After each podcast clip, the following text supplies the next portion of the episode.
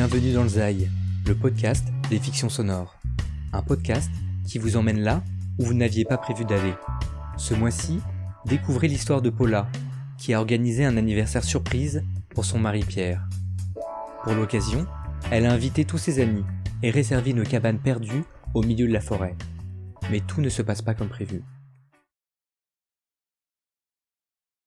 Il y a un loup, affirma calmement Pierre à Paula. Il l'avait dit sur un ton tellement monotone que Paula fut surprise. Comment était-ce possible? Ils étaient à peine arrivés au chalet et déjà son plan capotait. En soi, elle le savait. Dès qu'on approchait de sa date d'anniversaire, Pierre devenait soupçonneux. Il était difficile à contenter. À chaque fois qu'elle lui faisait un cadeau, il trouvait quelque chose à redire. Une chemise cousue en fil de soie Les manches étaient trop courtes, le col grattait.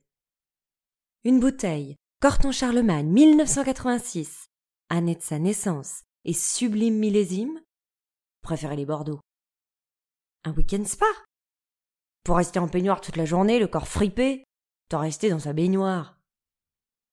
Tous ces cadeaux tombaient à l'eau. Depuis, ils avaient trouvé un arrangement. Il achetait son propre cadeau et elle virait la somme directement sur son compte en banque. Cette année, il n'avait rien demandé. Il était trop déprimé par la perte de son job. Paula avait hésité longuement. Fallait-il, fallait-il pas lui faire une surprise? La réflexion avait trotté dans sa tête pendant des semaines. Elle cherchait le bon cadeau pour lui remonter le moral. Finalement, elle avait opté pour un anniversaire surprise. Pierre s'était plaint de n'en avoir jamais eu, tout en disant ne pas en vouloir. Elle le soupçonnait de mentir, par peur que personne ne vienne. L'idée était parfaite. Elle réunirait ses amis autour de lui et réaliserait son rêve. Pour lui, qui aimait la nature sauvage et les films d'horreur, elle avait loué le pavillon de chasse d'un ami. Le chalet était une cabane en bois comme on en trouve dans les régions reculées du Canada. Il fallait rouler des heures à travers une immense forêt de pins pour y accéder.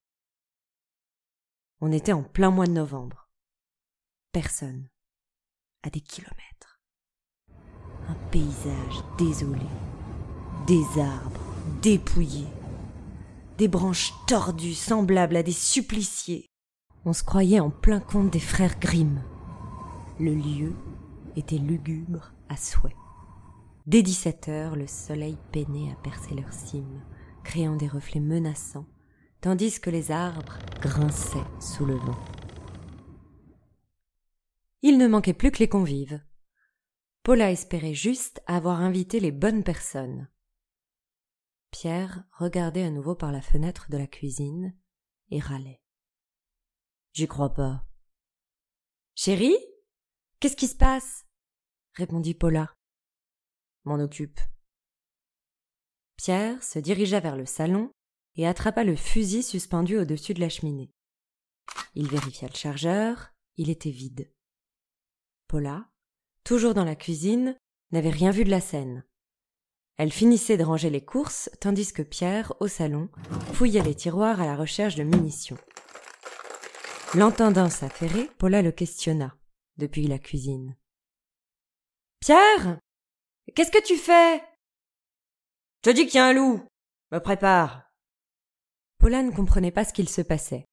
La direction montrée par Pierre était à l'opposé de l'endroit par lequel devaient arriver les convives. La surprise était prévue dans deux heures. Était-ce la faute de Patrick? Le meilleur ami de Pierre. Il était du genre à se pointer à une soirée à thème sans déguisement et avec deux heures d'avance. Pendant que vous vous pressiez de finir les préparatifs, il vous tenait la jambe, vous racontait la même histoire de lui et Pierre quand ils avaient vingt ans et qu'ils levaient les filles à la pelle. Selon ses dires, ils étaient les tombeurs du village, jusqu'à ce que Pierre s'assagisse. Il racontait encore et encore, la même anecdote, jusqu'à l'épuisement du suspense et des invités, qui l'écoutaient au départ plein de bonne volonté. Il utilisait toujours la même trame, les mêmes effets. les mêmes tournures de phrases. À chaque fois qu'il racontait l'anecdote, ses amis étaient mal à l'aise. Ils attendaient le moment où l'audience, voulant échapper au traquenard, prétextait n'importe quelle excuse pour se défiler. Il était fier de son histoire et s'y cramponnait. Elle symbolisait leur amitié, et, depuis dix ans, rien de nouveau n'était venu alimenter leur lien, témoignant par extension du profond ennui qu'était sa vie. La bande d'amis n'osait pas l'interrompre, sinon il le prenait mal, et il vous descendait auprès des autres convives le reste de la soirée. Paula n'arrivait toujours pas à comprendre pourquoi Pierre était resté ami avec lui. C'est sûrement le reflet de la lune qui joue des tours. Pierre, tu regardes trop de films d'horreur, ça fait travailler ton imagination. Pourquoi tu nous ferais pas des cocktails? Mais il est dehors, là. Tu préfères que je fasse rien? Chérie, y a personne à des kilomètres. C'est ton anniversaire, t'es là pour te détendre.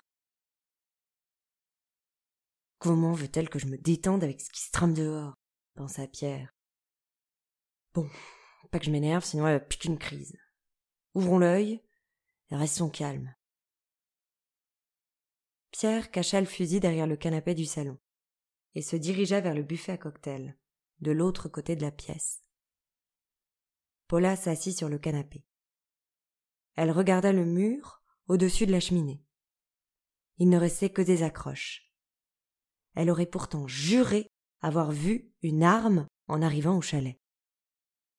Dos à elle, Pierre versait de l'alcool d'une main dans le shaker, tandis que l'autre fouillait le meuble. Il trouva une boîte à biscuits, un peu trop lourde pour désabler. Il l'ouvrit. Banco, des munitions. Dehors, des ombres s'agitaient. Pierre s'exclama. Ce côté-ci, là aussi, il y a quelque chose qui bouge, là, près des arbres. Mais voyons, c'est juste le vent qui souffle dans les branches. T'as fini les cocktails? Je mets de la musique. Des lueurs apparurent dans la nuit. Là! Là! Deux lueurs jaunes, de l'autre côté du chalet!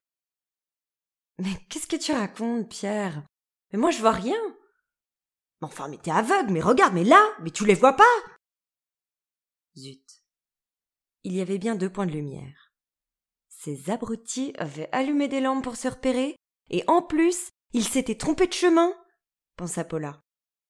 Je leur avais pourtant bien précisé d'emprunter la route derrière le chalet et de rouler phares éteints sur les derniers kilomètres. La lune était pleine suffisamment haute pour les guider dans la pénombre.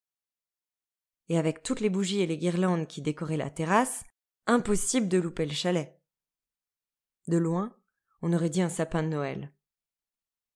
Quand Paula s'était mise à toutes les allumer, Pierre l'avait regardé de travers, maugréant qu'on n'était pas à Versailles. T'inquiète pas, Pierre. C'est sûrement des bûcherons ou des gardes champêtres qui font du repérage. La saison de la chasse commence demain. Mais pourquoi des bûcherons se baladent le forêt une heure pareille? Il est vingt-deux heures. Et qu'est-ce que t'y connais, toi, la chasse? Pas la peine d'être désagréable. Je disais juste qu'il y avait rien de bizarre.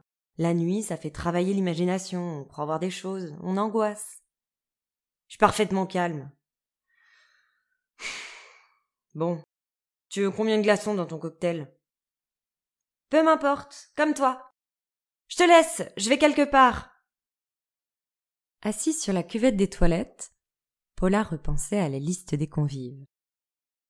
Elle avait lancé Pierre sur le sujet pendant qu'il roulait jusqu'au pavillon de chasse. Il avait passé la dernière heure à les démonter un à un. Patrick était collant, Cynthia une pain bêche, Magnus flippant, Mathias et Sylvia un couple déprimant. À chaque nom énoncé, c'était reparti pour la litanie de critiques. Malheureusement, parmi la cinquantaine d'invitations lancées, ils étaient les seuls à avoir répondu présent. N'était pas faute d'avoir ratissé large.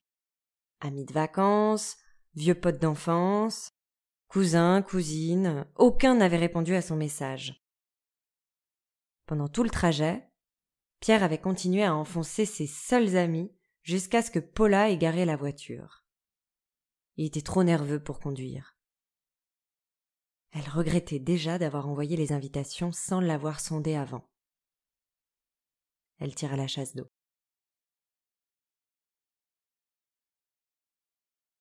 Pierre avait déposé les cocktails sur la table basse. Il ne quittait pas la fenêtre du coin de l'œil. Il tournait comme un fauve dans le salon, prêt à agir à la moindre réapparition. Le fusil chargé était maintenant dans l'entrée, posé le long du porte-manteau. Dehors, les lueurs avaient disparu, augmentant le stress de Pierre. Paula se rassurait en se disant qu'ils avaient eu au moins l'intelligence d'éteindre leur lumière. Il fallait juste qu'elle détourne l'attention de Pierre encore quelques minutes avant qu'il n'arrive. Elle lui dit. Mon chéri, t'as envie de faire quoi cet été? Cet été. C'est dans huit mois. Comment tu veux que je sache? De toute façon, tout dépendra de si j'ai retrouvé un travail d'ici là. Non, mais je dis ça parce que pour les vacances, euh, j'irai bien en Corse. J'y suis jamais allée. Voilà, tout de suite, là, j'ai du mal à me projeter. On peut pas parler une autre fois? La Corse, à cette période, il paraît que c'est magnifique. Tu savais que Patrick a acheté une maison à Calvi? Il m'a dit qu'il serait ravi de nous accueillir pour la quinzaine de juillet. En juillet? Non mais l'enfer, c'est la pire période, c'est blindé de touristes. En plus, il double les prix pour les faire hacker. Ah, on peut toujours lui demander début septembre si tu préfères. Il loue un bateau, on pourrait aller dans les criques. On est toujours obligé d'étaler son fric, celui-là. Crois qu'on n'a pas les moyens pour partir de notre côté? Moi, je trouvais ça plutôt sympa de sa part, pour une fois qu'il nous propose un bon plan. Chérie, tu crois vraiment que c'est le bon moment? Ils sont là, dehors, et toi, tout ce à quoi tu penses, c'est organiser nos vacances d'été? Mais t'es pas croyable, tu sais ça. Mais comment fait-elle pour être aussi calme? Je les ai bien vus, ces yeux qui rôdent dans la nuit, je suis pas fou. Ce séjour en forêt, je savais, c'est une mauvaise idée. Un coin paumé à perpète. Ça m'aurait plu dans ma jeunesse, mais par les temps qui courent, mais quel intérêt? C'est un coup à se retrouver nez à nez avec un écolo psychopathe qui préfère découper des corps que des arbres. Les défenseurs de l'environnement sont les nouveaux fanatiques.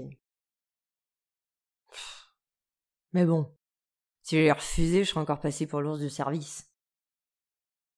Pierre, tu fais pas d'effort.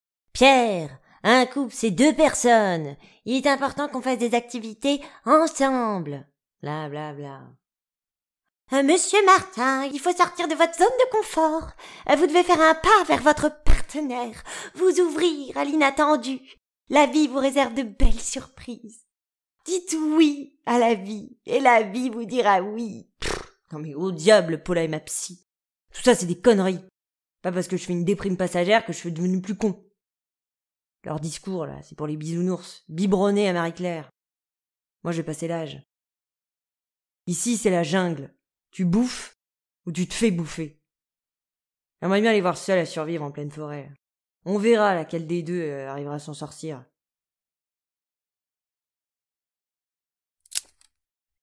Un craquement de branches se fit entendre. Puis un deuxième, plus distinct, plus proche. T'entends ça, Paula? Là-bas J'en vois un Et ici un autre Mais ils sont. Non ils sont super nombreux Mais ils le font exprès ou quoi? Ils ont prévu de marcher sur toutes les branches qui sont par terre pensa Paula. Pourquoi pas une fanfare tant qu'on y est? Oh, Je parie que c'est la faute de Cynthia. Pierre n'a pas tort, avec elle il y a toujours un risque qu'elle gâche la surprise. Elle est du genre à demander le code à la personne dont on fête l'anniversaire. Ou bien à parler bien fort au moment même où elle arrive. Tiens, entre Cynthia et Patrick, je sais pas lequel est le pire. Il ferait un beau couple. Paula contenait à peine sa fureur. Pierre la voyait trembler et se décida à prendre les choses en main. Il prit le fusil et se dirigea d'un pas décidé vers la porte. Paula s'intercala entre lui et la sortie. Non mais ça va pas, Pierre, mais qu'est-ce que tu fais avec ce fusil Laisse-moi passer, là. Je vais tirer dans le tas, tu vas voir. Comprendront qu'ils sont pas les bienvenus ici. Mais enfin, mais tu dérailles complet, mais laisse-les donc venir Non mais s'il y en a un, ça me va, mais s'ils sont plusieurs, mais je préfère agir. Sa dernière remarque fit disjoncter Paula. Elle lui jeta ses quatre vérités à la figure. Il est insupportable depuis sa dépression. Elle avait pris sur elle pour lui organiser une surprise, mais encore une fois, il n'en faisait qu'à sa tête. C'était la dernière fois qu'elle faisait un effort. Il ne la méritait pas. Elle sortit en trombe, claquant la porte derrière elle. Pierre était stupéfait. Il la vit s'enfoncer dans la forêt, puis perdit sa trace dans la pénombre.